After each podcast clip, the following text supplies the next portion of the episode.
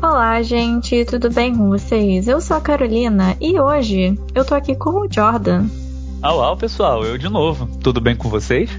Bom, depois dessa apresentação um pouquinho diferenciada, e pelo título do episódio, né, vocês já devem saber que a gente vai falar sobre cachorrinhos. Pois é.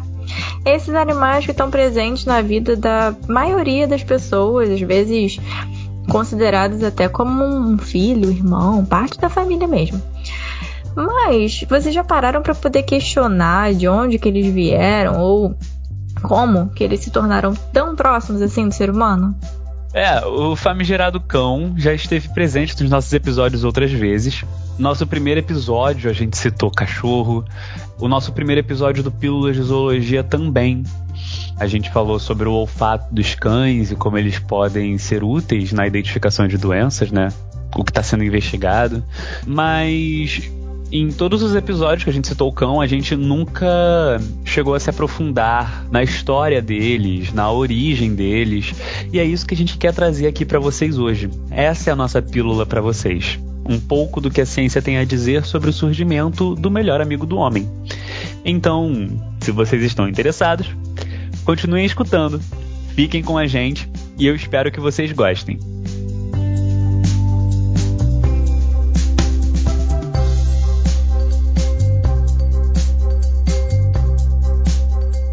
Bom, para começarmos, é, eu quero dizer o quanto eu acho fantástica essa linha de pesquisa. Gente, sério, é incrível.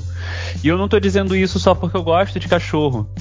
Mas é porque entender a história dos cães ajuda a entender um pouco da nossa própria história. Eu também acho que os cientistas envolvidos com as pesquisas da origem dos cães, eles são incríveis só por aceitarem esse grande desafio, porque, gente, sinceramente, essa linha de pesquisa ela é bem complexa, bem complexa como as outras que a gente apresentou aqui para vocês, como biologia do envelhecimento. E ela é complexa por diversos motivos. Alguns deles são muito relacionados aos lobos, a proximidade dos cães com os lobos, afinal, eles são da mesma espécie, né? Então, basicamente, vamos falar aqui para vocês do dessas dificuldades e queremos mostrar para vocês também o que já foi dito sobre a origem deles, né? Pois é, gente. Então é isso mesmo que vocês escutaram. que os lobos e o seu pug, eles são da mesma espécie. Por Embora exemplo, o seu pug não pareça não nem um pouco ver, né? ameaçador. Né? Pois é, o pug é o da mesma espécie do lobo do Ártico. Colocar aí a comparação. É, mas assim, por eles possuírem é, algumas diferenças estruturais, né? Algumas, pouquíssimas diferenças estruturais ou de coloração, é, são de subespécies diferentes. Todos eles pertencem à mesma família, que é a família dos canídeos. Tem alguns representantes super famosos, aí o nosso lobo-guará, tem também raposa, coiote. É o famoso lobo-guará da nota de, de 200, né? Exatamente, tadinho. muito, muito maltratado naquela nota. então, gente, é, nós temos o seguinte, tá? Uh, os lobos modernos e os cães pertencem à espécie Canis lupus, né? Eles possuem informação genética quase idêntica. Não houve um processo de especiação entre eles. E se você não entendeu o que eu acabei de dizer, nós falamos sobre especiação no nosso último episódio. Se você não escutou, escuta lá. Porque especiação é um tema muito importante para gente entender a, a, a evolução da vida, para a gente entender como que são os mecanismos na natureza, né? E como que as espécies surgem. Então, voltando, né, ao ponto, eles não passaram por esse processo importantíssimo. As diferenças, então, que separam as espécies silvestres de lobo dos cachorros, que seriam a espécie doméstica, é, são menores do que as diferenças que separam o cão da raposa, por exemplo, do lobo-guará, por exemplo. É, gente, o lobo-guará não é. Não é canis lupus. Ele não é um lobo, na verdade. Só que mesmo assim, mesmo que entre eles, entre o, o lobo do Ártico e o seu pug, não existam tantas diferenças genéticas, elas ainda existem, ainda que seja um pouco menor. E é o que possibilita, por exemplo, o reconhecimento deles por DNA mitocondrial. Então, embora sejam pequenas, ainda existem diferenças que podem ser detectadas. Além disso, é importante lembrar também que para canis lupus familiares, né, que é o nosso cãozinho doméstico, tem ainda uma outra classificação muito conhecida que são as variedades, né, que popularmente elas são chamadas de raça. É, o processo de seleção artificial pelo qual os cães passaram, vou enfatizar, não sofreram um processo de especiação, eles sofreram um processo de seleção artificial é, e domesticação. É, deu a eles uma diversidade gigantesca, né? A gente pode perceber da diferença entre as raças, entre um pug e um pastor alemão, entre é, um pitbull e um pincher, né? Então, muita diversidade fisiológica também, como olfato e comportamental. Mas nada disso torna o pug, o pastor alemão, o pincher, algo além de canes lupus familiares. Então, assim, nesse sentido, a gente pode separar as raças de acordo com essas formas, com as cores e as funções, né, que de repente o cão possa ter também. O, o, cão, gente, ele é o primeiro carnívoro, grande carnívoro a ser domesticado. Na verdade, o primeiro animal a ser domesticado. E nós temos hoje mais de 400 variedades da subespécie, né? Ou seja, mais de 400 raças. Só que no começo, as formas elas não eram tão diferentes assim. E essa é a primeira das dificuldades que nós vamos dizer para vocês uh, acerca da origem deles, né? Quando se trata de pesquisas e quando se trata do estudo dos fósseis e dos vestígios fósseis. Ao longo do tempo, por causa dessa similaridade morfológica que eles possuíam, descobertas geravam novos questionamentos sobre outras descobertas. É como se ah, eu e a Carol fôssemos pesquisadores dessa área e eu no ano passado tivesse publicado uma nova descoberta sobre um fóssil de, de, de cão num sítio arqueológico lá na Europa, que afirmava tal coisa sobre a origem do, dos cães naquele lugar. Só que a Carol também visitou o sítio, também fez as pesquisas dela, ela visitou outros sítios e ela publicou esse ano um artigo que levantam um questionamento se aquilo que eu tinha afirmado no meu estudo, de acordo com os dados que eu tinha coletado daquele sítio, se é certo. Então isso aconteceu várias vezes. A ciência se trata disso, né, gente? Como a gente disse já outras vezes em outros episódios também, a ciência ela é um pouco fluida, né, no, na, nos debates. O, o, os debates eles não são rígidos, eles são flexíveis. O questionamento ele é sempre aberto, né, contanto que seja um questionamento coerente, né, e que sua tese ela se sobreponha, seja um, uma tese equivalente ou acima da tese antes proposta, né? Por conta desses problemas, até o momento a gente não tem uma exatidão sobre a origem dos cachorros. Mas a gente tem algumas possibilidades, tá? Que a gente vai, vai falando ao longo do, da pílula. É, a grande questão, como eu já disse, era a identificação. O que nós temos aqui é um fóssil de cão ou de lobo. E esse ponto levou várias e várias vezes a análise de DNA mitocondrial. É, então, vários estudos acabaram entrando em revisão quando essas análises começaram a ser intensificadas, né? Quando a gente desenvolveu mais as biotecnologias. E é uma etapa do estudo da origem dos cães, essa etapa do registro fóssil, ótima para poder exemplificar como é desafiador estudar a, a origem do, dos cães e dos lobos, dos lobos modernos, mas também para poder exemplificar a complexidade da história canina. Bom, então vamos falar desse tempo, né? De, de quando que isso aconteceu, de acordo com os estudos. É, os estudiosos acreditam que tenha sido algo próximo de 100 mil, 130 mil anos atrás. Mas os fósseis mais antigos atualmente são de 13 mil anos, foram encontrados no Iraque. E os vestígios mais antigos são de 30 mil anos nas montanhas Altai, na Rússia.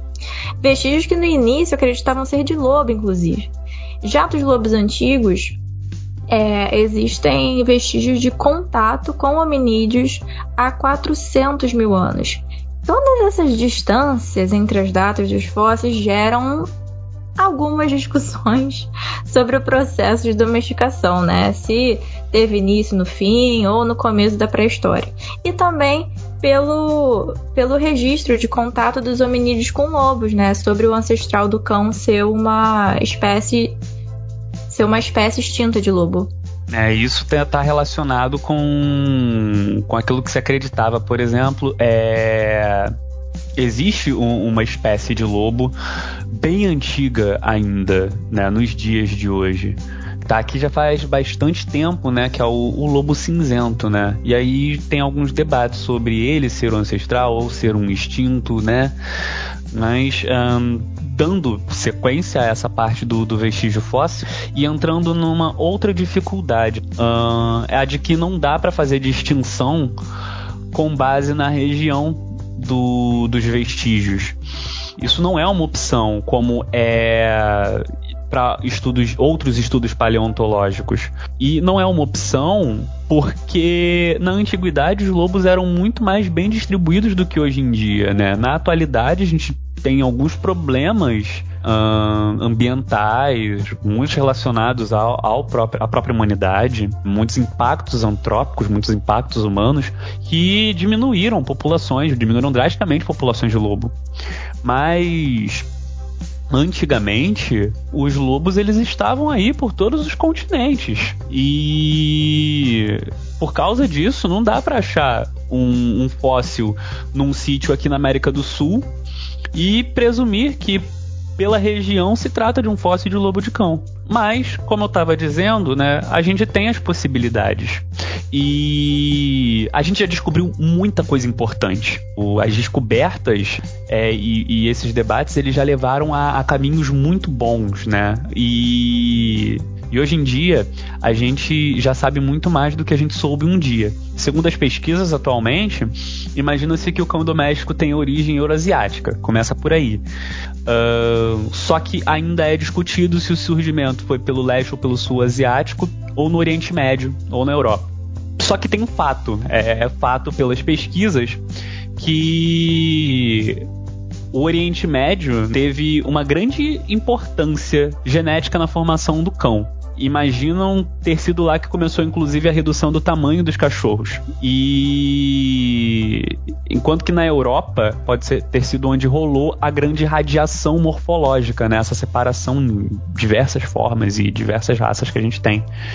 Então sobra a, a pergunta para essa etapa do porquê que hoje em dia o canis lupus familiares é tão pouco é, lupino, por que, que ele é, tem tão pouca característica dos seus outros irmãos canis lupus, né?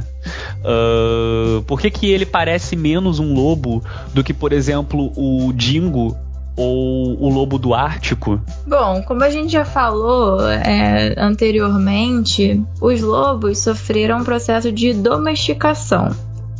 É, que resultou em algumas características que foram artificialmente selecionadas.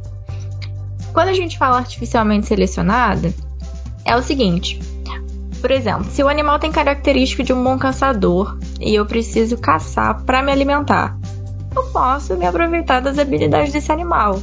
Só que assim, não ia ser tão fácil, porque eram animais selvagens, então foi necessário ali um esforço, é, uma doutrinação para que esses animais se tornassem, enfim, o cão, obediente, leal. Então, é, basicamente, os hominídeos vêm selecionando os cães de acordo com a própria necessidade, né, para variar. Uma das matérias que a gente estava lendo é, dizia do, da pesquisa que fizeram, né, com, com cão doméstico, com lobo, né, a, a pesquisa atual, né, é, observação de comportamento, né, e na matéria fala como que o. Assim, a gente diz pro cão. É, não coma e ele não vai comer, mas que você fala isso para um lobo, o lobo vai olhar para tua cara como se estivesse debochando e ele vai comer, né? Então, ter um animal leal para acompanhar as pessoas, né, abriu uma oportunidade para ensiná-los ainda mais, né? Uh, nós ensinamos eles a buscar, a proteger, a guiar e várias outras coisas, né? Até se apresentar para entretenimento, né? Os cães já foram usados em circos, não sei se vocês sabem.